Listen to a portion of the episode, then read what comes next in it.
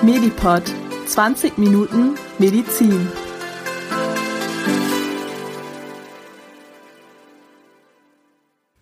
Hallo und herzlich willkommen zu Medipod, dem Podcast für Medizin.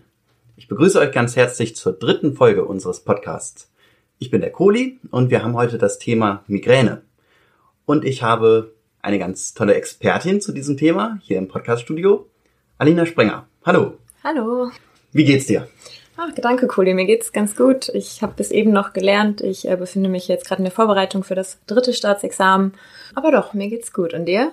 Ja, mir geht's auch gut. Ich bin ja gerade im Praktikum beim mhm. Deutschlandfunk und da habe ich viel Abwechslung, kann eigene Beiträge machen. Das ist sehr cool. Also gefällt's dir gut dort? Ja, sehr Ach. gut. Lerne ich auch viel für den Podcast. Ja, das ist doch auf jeden Fall schon mal gut. genau. Du hast gesagt, du studierst Medizin, bist mhm. aber knapp vor deinem Abschluss. Mhm. Wohin soll es danach gehen? Also ich werde auf jeden Fall äh, in der Neurologie anfangen. Also ich hege schon seit einer sehr, sehr langen Zeit eine sehr große Faszination für dieses Fach. Ähm, habe zwar auch zeitweise mal irgendwie mich für andere Fächer interessiert, aber die Neurologie ist dann doch immer wieder stärker gewesen und äh, ja, werde hoffentlich auch in Köln dann dieses Jahr beginnen und äh, freue mich sehr darauf, endlich dann auch mal das ganze gelernte Wissen anwenden zu können. Wer sich jetzt fragt, was Neurologen sind, das hat der Martin ja in der ersten Folge schon super erklärt. Also ihr wollt beide ja Neurologen werden oder Neurologinnen. Mhm. Heute haben wir das Thema Migräne und das ist auch ein neurologisches Krankheitsbild. Genau. Du hast auch selber Migräne, habe ich gehört. Genau, ich bin äh, selber auch Migränepatientin seit neun Jahren ungefähr. Das hat äh, ja am Ende meiner Schulzeit begonnen und war zeitweise auch sehr, sehr, sehr schlimm. Momentan geht's mir mit der Migräne relativ gut. Aber ja, also da kann ich dann ja auch zum Schluss nochmal drauf eingehen, also wie ich damit so umgehe. Ja, super interessant. Dann kannst du das von mhm. der Ärztinnenseite beleuchten und von der Genau, richtig. Auch selber als Leidtragende sozusagen das einmal sehen. Ja, du hast heute viel gelernt. Ich hoffe, du hast keine Kopfschmerzen bekommen. Nein, in der Tat nicht. Nein. Ich habe manchmal Kopfschmerzen, aber mhm. ähm, die gehen dann auch schnell wieder weg. Ist das schon Migräne oder wie sieht genau Migräne aus? Man differenziert ja zwischen verschiedenen Kopfschmerzen sozusagen. Es gibt einmal, vielleicht fange ich da mal an, den primären Kopfschmerz und den sekundären Kopfschmerz. Und der primäre ähm, Kopfschmerz ist definiert als letztendlich ein Kopfschmerz, wo wirklich der Schmerz ähm, das Hauptsymptom ist, also wo keine strukturelle Erkrankung zugrunde liegt. Wohingegen bei dem sekundären Kopfschmerz dieser Kopfschmerz ein Symptom einer zugrunde liegenden Erkrankung ist. Das wäre zum Beispiel bei einem Hirntumor der Fall. Also wenn es zu einem raumfordernden Prozess kommt, kann sich das dann eben in Form von Kopfschmerzen äußern. Und die Migräne gehört zum primären Kopfschmerz. Mhm. Darüber hinaus gehört auch noch der Spannungskopfschmerz zum primären Kopfschmerz, um auch zu deiner Frage wieder zurückzukommen. Das war jetzt so eine kleine Erklärung gerade genau. zu, zu Beginn, um das vielleicht ein bisschen besser verstehen zu können. Mhm. Es ist gar nicht immer so einfach. Also es gibt so verschiedene Charakteristika, die den Spannungskopfschmerz von der Migräne unterscheiden. Die Migräne ist erst einmal definiert als ein Kopfschmerzereignis, welches vier bis 72 Stunden andauert. Und der Schmerzcharakter ist pulsierend und der Schmerz wird im Verlauf der Episode stärker. Das Ganze wird durch körperliche Aktivität verschlimmert in der Regel. Die Patienten haben in der Regel ein ausgeprägtes Rückzugsbedürfnis, also wollen in einen abgedunkelten Raum, weil zu diesen Schmerzen oft auch noch Licht- und Geräuschempfindlichkeiten äh, dazukommen und auch noch andere Begleitsymptome wie zum Beispiel Übelkeit oder Erbrechen. Typischerweise ist bei der Migräne der Schmerz stark auf der einen Seite lokalisiert. Mhm. Und bei dem Spannungskopfschmerz ist der Schmerz eher diffuser. Mhm. Also die ähm, Patienten beschreiben einen Schmerz, der eher so gesehen holozephal ist. Das bedeutet, dass er halt im gesamten Kopf mhm. ähm, ja. existiert. Und sie beschreiben häufig so ein ja, drückendes Gefühl. Genau, und dieser Schmerz, der verschlimmert sich nicht durch körperliche Aktivität. Das ist so eigentlich das, was man jetzt erstmal so charakteristischerweise sagen könnte, um das abzugrenzen. Und dann muss man halt eben sehen ähm, ja. im Verlauf, wie sich der Kopfschmerz äußert. Okay, also das sind die Unterscheidungsmerkmale. Mhm. Du hast pulsierend gesagt, also mhm. das hämmert dann so gegen den Kopf so sozusagen. Oder? Genau, das ist letztendlich so ein, ja, wie du gerade sagtest, ein hämmerndes Gefühl. Also der Schmerz, der beginnt typischerweise mit einer geringen Intensität bei der Migräne, wird dann stärker und ich kann das ja auch aus eigener Erfahrung sehr gut ja, darstellen, ist es dann wirklich, also wenn man sich bewegt und geht oder aufrichtet, dass es wirklich so ein sehr unangenehmes Klopfen im Kopf ist, also wie so ein Hämmern. Mhm. Ähm, weswegen man dann halt eben auch sich wenig bewegt und ähm, dieser Schmerz wird dann halt in der Regel immer schlimmer. Meistens ist der eher einseitig, mhm. aber es gibt auch Formen, wo es auch mal mhm. über den ganzen Kopf verteilt ist, oder? Genau. Ist das immer einseitig? Es ist nicht immer einseitig. Mhm. Also typischerweise ist es eben einseitig. Ähm, gerade aber auch bei jüngeren Leuten oder älteren Menschen ähm, ist es auch typischerweise dann so, dass der Schmerz auf beiden Seiten auftritt was dann eben schwierig ist, weil man dann die Migräne manchmal nicht so gut von diesem Spannungskopfschmerz unterscheiden kann, weil da es ja typischerweise so ist, dass auf beiden Seiten also der Kopfschmerz besteht. Okay. Also typischerweise einseitig bei der Migräne, kann aber auch im Verlauf der Episode die Seite wechseln mhm. ähm, und dann auch im Verlauf der Migräne, im Verlauf der Jahre auf der anderen Seite initial, also von Beginn an auftreten. Also muss man das über den Verlauf ein bisschen beobachten mhm. und wenn man häufiger dann zu solchen Attacken neigt, sollte man sicherlich auch den Arzt aufsuchen. Genau, richtig. Also das ist äh, wichtig, wenn man vor allem das erste Mal ähm, eine Migräneattacke zum Beispiel hat und diese Form von Kopfschmerz noch nicht kennt, dass man das auch abklären lässt. Also Migräne ist so gesehen auch eine Ausschlussdiagnose. Das bedeutet, man muss erstmal andere Erkrankungen ausschließen um überhaupt die Diagnose Migräne halt stellen zu können. Also ich sprach mhm. ja eben von diesen sekundären Kopfschmerzformen und ähm, da ist es zum Beispiel wichtig, dass man dann halt guckt, das ist zwar auch unwahrscheinlich in der mhm. Regel, gerade auch bei jüngeren Leuten, und die Migräne manifestiert sich in der Regel zwischen dem 15. und 25. Lebensjahr, dass man aber zum Beispiel Raumforderungen abgrenzt, also ausschließt und da würde man dann zum Beispiel eine MRT durchführen, also ein Bild vom Kopf machen, dass der Arzt einfach mal schaut, kann da irgendeine andere Ursache für diese Kopfschmerzen bestehen, bevor man dann zu Migräne kommt. Ja, sehr wichtig. Ja. Also das manifestiert, also zeigt sich dann meistens bei jüngeren Patienten. Ist es bei Männern und Frauen gleich oder mhm. ist bei jemandem gehäuft? Mhm. Ja, es ist nicht, also es ist nicht gleich bei Männern mhm. und Frauen. Frauen leiden öfter an Migräne als Männer. Ähm, warum das genau so ist, weiß man nicht. Also es gibt so verschiedene Theorien. Ähm, eine Theorie ist zum Beispiel also besagt, dass es an der ja, an den Hormonen liegt, also dass ja bei Frauen dann die weiblichen Geschlechtshormone logischerweise überwiegen und dass das letztendlich so eine Migräneentstehung auch fördern kann. Ähm, das weiß man aber nicht sicher. Ja, ich habe ja auch ein bisschen rumgefragt, ob es Fragen gibt zur Migräne und meine WG-Mitbewohnerin Charlotte, die hatte eine Frage. Und zwar, die hatte mal in, in der Pubertät Migräne. Mhm. Aber dann ist die auch wieder weggegangen. Also kann Migräne auch kommen und dann auch wieder weggehen? Wie, wie sieht das aus?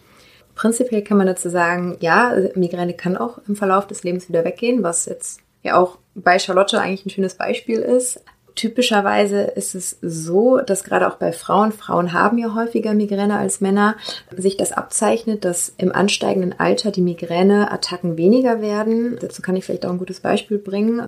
Also Migräne hat ja auch eine familiäre Disposition, also tritt familiär gehäuft auf. Meine Großmutter hatte Migräne, meine Mutter hatte Migräne, ich habe auch Migräne. Bei meiner Großmutter war es sehr, sehr schlimm. Also sie hat ganz viel gebrochen, sie ähm, hatte sehr, sehr oft Migräneattacken und äh, sie ist seit 15 Jahren ungefähr migränefrei.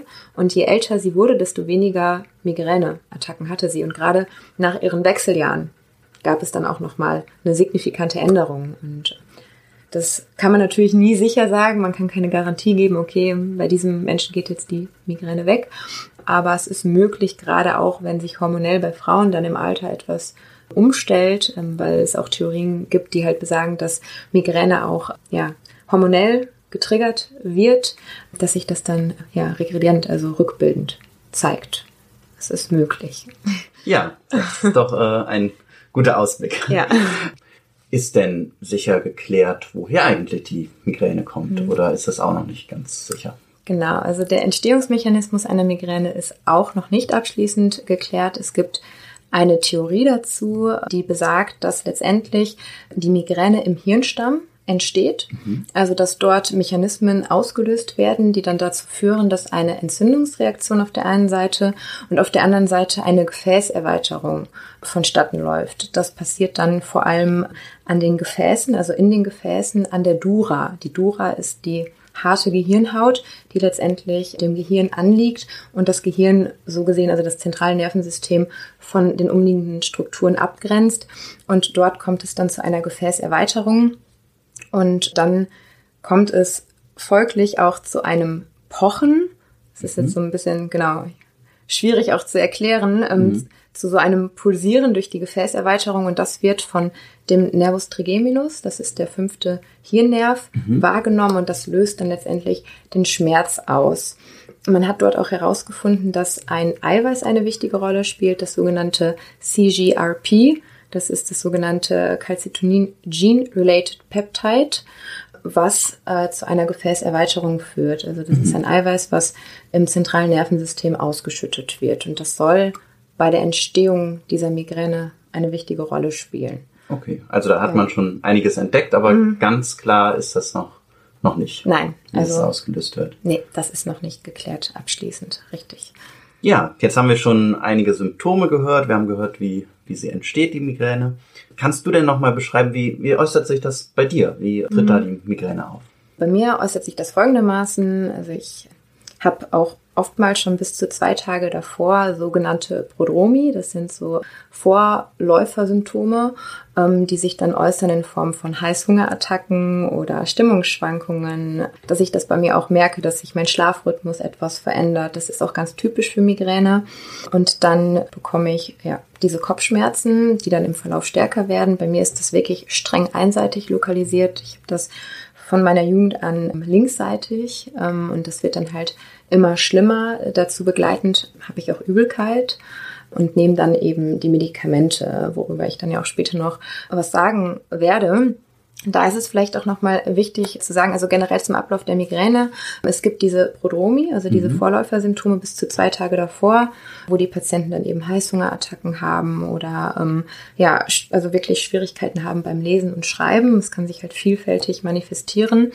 Und dann gibt es auch noch diese sogenannte Aura, die ich nicht habe. Die ah, hatte ich früher mal. Mhm. Deswegen äh, komme ich jetzt darauf ja. ähm, zu sprechen. Das ist wichtig zu erwähnen.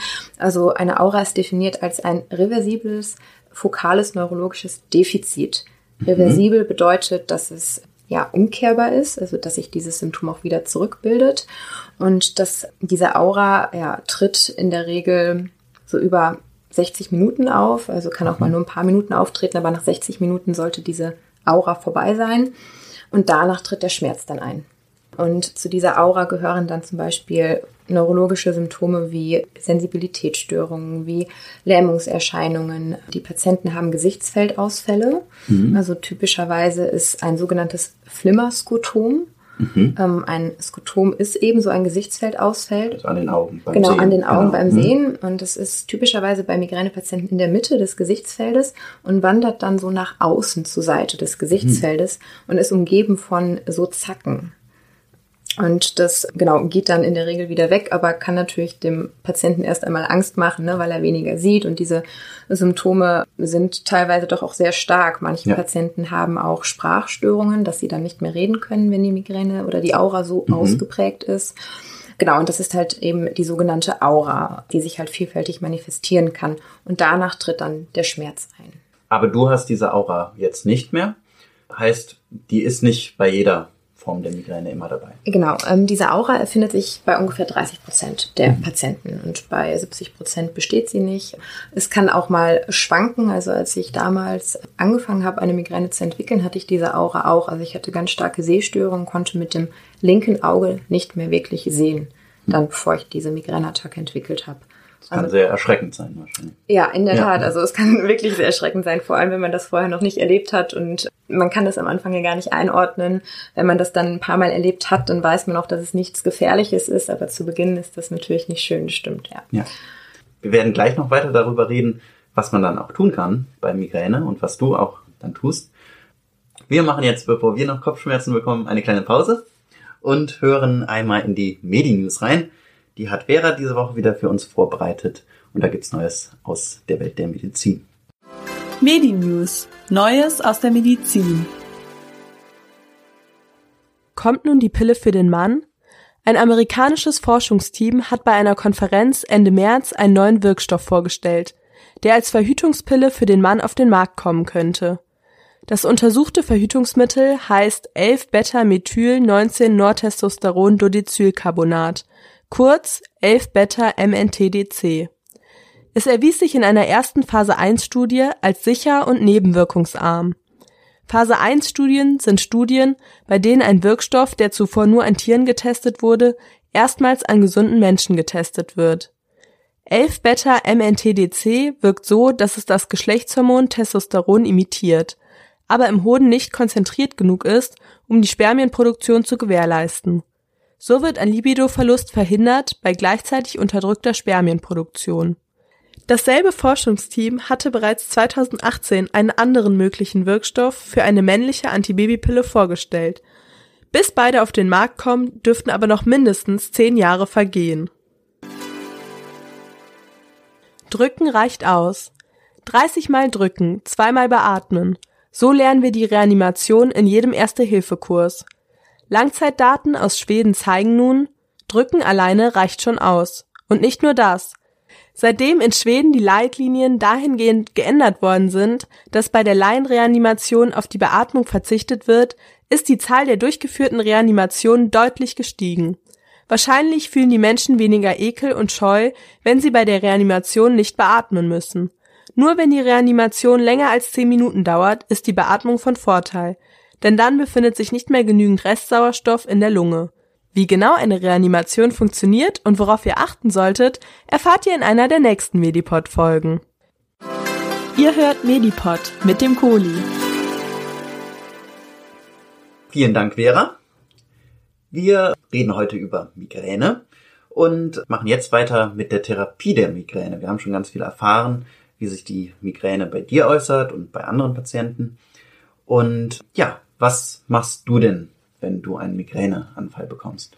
Also, was ich bei der Migräne bei mir dann mache, ist folgendes. Ich nehme ein Triptan ein. Triptane sind letztendlich die typischen Migräne-Medikamente, die man einnimmt bei einer mittelschweren bis schweren Migräneattacke. Da gibt's dann nochmal verschiedene Unterklassen, also zum Beispiel Sumatriptan, Rizatriptan und so weiter und so fort. Mhm. Und ich habe damals das sogenannte Sumatriptan genommen, was bei mir aber sehr starke Übelkeit ausgelöst hat, weswegen mhm. ich dann auf ein anderes Medikament gewechselt hat, das sogenannte Rizatriptan. Ich nehme das in Form von einer Schmelztablette ein. Das sieht dann so aus, dass ich dieses Medikament einfach unter die Zunge lege, dann schmilzt das und es hat den Vorteil, dass es sehr schnell wirkt und mhm. auch die Übelkeit darunter ist geringer bei mir ausgeprägt. Genau. Das ist eigentlich dann bei mir schon alles. Was ich dann manchmal auch noch zusätzlich nehme, ist ein sogenanntes Antiemetikum. Ich mhm. sprach ja auch, oder wir sprachen eben darüber, dass auch Übelkeit bei einer Migräne auftreten kann. Und das verhindert einfach oder reduziert diese Übelkeit, die ich dann empfinde. Und diese Triptane, die wirken bei dir sehr gut. Damit hast du eigentlich keine Probleme dann mehr. Genau, die wirken bei mir sehr gut. Ähm, man muss dazu sagen, dass es auch einige Migräne-Patienten gibt, bei denen diese Triptane eben gar nicht gut wirken.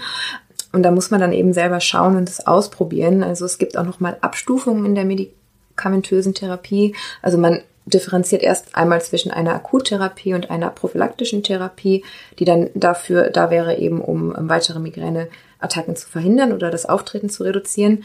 Und bei der Akuttherapie kann man neben den Triptan auch noch sogenannte nicht-steroidale Antirheumatika geben. Mhm. Dazu gehören dann Acetylsalicylsäure zum Beispiel oder Ibuprofen. Also Acetylsalicylsäure ist Aspirin. Genau, genau. einfach Aspirin mhm. in einer höheren ja. Dosierung, also dann ein Gramm beispielsweise mhm. würde man okay. einfach nehmen. Genau. Und bei mittelschweren bis starken Attacken nimmt man dann eben typischerweise Triptane. Da muss man dann eben gucken, also die haben auch Nebenwirkungen, also jedes Medikament hat eben ja auch Nebenwirkungen, wenn man am Herzen vorerkrankt ist, dass man vorsichtig ist in der Einnahme dieser Triptane, weil sie eben zu einer Gefäßverengung führen. Mhm. Und deswegen äh, muss man da halt eben abwägen, dass man da keine äh, Vorerkrankungen hat im Herzen.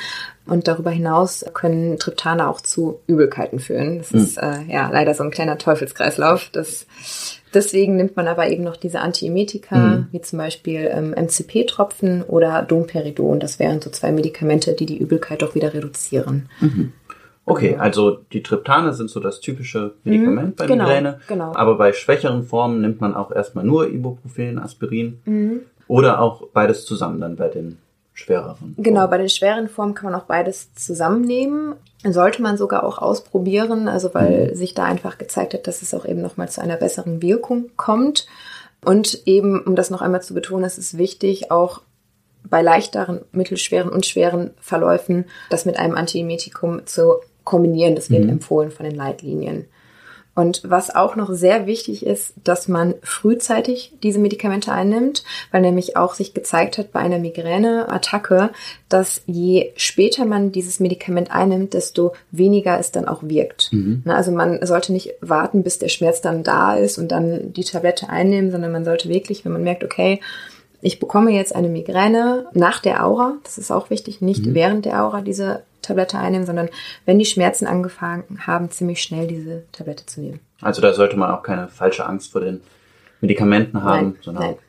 das recht schnell nehmen. Genau. Ja, du hast gesagt, das ist die Akuttherapie mit den Triptanen. Wenn man jetzt aber immer wieder Migräneattacken hat, dann muss man auch eine Prophylaxe machen. Genau, das ist richtig. Also so eine Prophylaxe ähm, wird empfohlen, wenn man zum Beispiel mehr als drei Migräneattacken im Monat hat oder wenn eben diese typische Migränetherapie nicht wirkt. Und dann unterscheidet man die äh, medikamentöse von der nicht-medikamentösen Prophylaxe. Zu der nicht-medikamentösen Prophylaxe zählt man zum Beispiel Entspannungsverfahren oder Ausdauersport. Also es hat sich gezeigt, dass regelmäßiges ähm, Ausdauertraining wirklich zu einer Reduzierung der äh, Migränefrequenz führt, also wie zum Beispiel Joggen, Schwimmen oder Sch- Rad- Radfahren.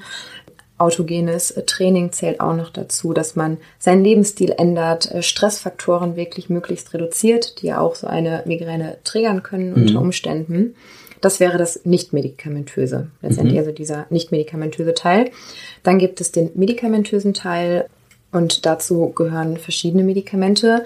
Am besten bewährt haben sich die sogenannten Beta-Blocker, wie zum Beispiel Metoprolol. Die wirken am Herzen und da hat sich gezeigt, dass sie die Frequenz der Migräneanfälle reduzieren können. Man muss allerdings aufpassen, wenn man zum Beispiel Asthma bronchiale hat, wären diese Medikamente so ge- ja, sehen kontraindiziert, also man dürfte sie nicht einnehmen. Und es kann auch zu einem niedrigen Blutdruck dadurch kommen, Okay. dass man vorsichtig dann eindosiert. Und neben diesen Beta-Blockern gibt es dann auch noch andere Medikamente, wie zum Beispiel Antidepressiva, Amitriptylin, was auch sich bewährt hat, oder eben auch Antikonvulsiva. Antikonvulsiva sind Medikamente, die man eigentlich in der Therapie von Epilepsien anwendet, also die gegen Krämpfe wirken. Und dazu würde zum Beispiel dann ähm, Valproinsäure gehören. Also interessant, Medikamente, die eigentlich für ganz andere Erkrankungen sind, Beta-Blocker eigentlich fürs Herz, wirken aber auch bei der Migräne als Prophylaxe. Okay, jetzt sind wir schon fast am Ende der Zeit wieder. Die Migräne ist ja ein ganz komplexes Krankheitsbild, da kann man noch viel, viel mehr sicherlich drüber erzählen. Das stimmt. Bei meiner Recherche habe ich auch einen kleinen Podcast gefunden, der sich nur um Migräne dreht, also ganz viele Folgen nur zum, zur Migräne. Der heißt Ich habe Migräne und was ist deine Superkraft? Weil sie sagt halt einfach, man braucht manchmal Superkräfte, um im Alltag auch irgendwie mit der Migräne umzugehen. Ein Podcast von Bianca Leppert. Ja, den kann ich da sehr empfehlen. Klingt sehr interessant, ja. Ja, vielleicht zum Abschluss, was hilft dir denn im Alltag damit umzugehen? Was machst du besonders intensiv? Ich habe im Verlauf der Jahre gemerkt, dass es mir sehr viel hilft, wenn ich auf einen geregelten ähm, Alltag achte, dass ich halt eben einen geregelten Schlafrhythmus habe, dass ich jetzt nicht allzu spät ins Bett gehe. Und was mir persönlich wirklich sehr zugute kommt, ist Ausdauersport. Also, dass ich wirklich merke, wenn ich ein paar Wochen auch gerade durchs Lernen oder so, wenn ich mal weniger Sport gemacht habe, dass ich häufiger Migräne hatte. Und mittlerweile komme ich sehr gut damit zurecht und das war auch nicht immer so. Also seitdem ich auch darauf achte, hat sich das auch gebessert, wo ich auch gesehen habe, okay, es ist eine Krankheit, die einen doch auch stark beeinträchtigen kann, weil man wirklich ja im Zustand dieser Migräne ausgenockt ist, um das mal so zu sagen. Und man kann aber lernen, damit umzugehen. Und es ist manchmal frustrierend, äh, wenn man dann doch noch mal eine Attacke hat oder auch über mehrere Tage dann wirklich im Bett liegt und nichts tun kann. Aber genau, durch den Ausdauersport, durch meine Triptane, die mir sehr gut helfen, habe ich es doch ganz gut unter Kontrolle mittlerweile. Sport ist ja immer sehr gut und dann auch nur zu empfehlen. Vielen Dank, Alina. Das war sehr interessant zu hören, sowohl aus der Ärztin-Sicht als auch aus der Patientin-Sicht, was du alles zu Migräne weißt. Wir machen in zwei Wochen weiter mit dem Thema Epilepsie. Mhm. Das ist auch wieder ein neurologisches Krankheitsbild. Und dann wird der Martin, den wir schon aus der ersten Folge kennen, wieder als Experte hier im Studio sein. Ihr könnt mir gerne eure Fragen schicken, wenn ihr Fragen zu Epilepsie habt. Einfach per Instagram, Facebook oder per E-Mail an medipod.lukas-kohlenbach.de. Und dann würde ich sagen, nochmal vielen Dank, Alina, Ja, danke. da warst. Und ähm, bis in zwei Wochen. Bis dann. Medipod. Jeden ersten und dritten Mittwoch im Monat. Überall, wo es Podcasts gibt.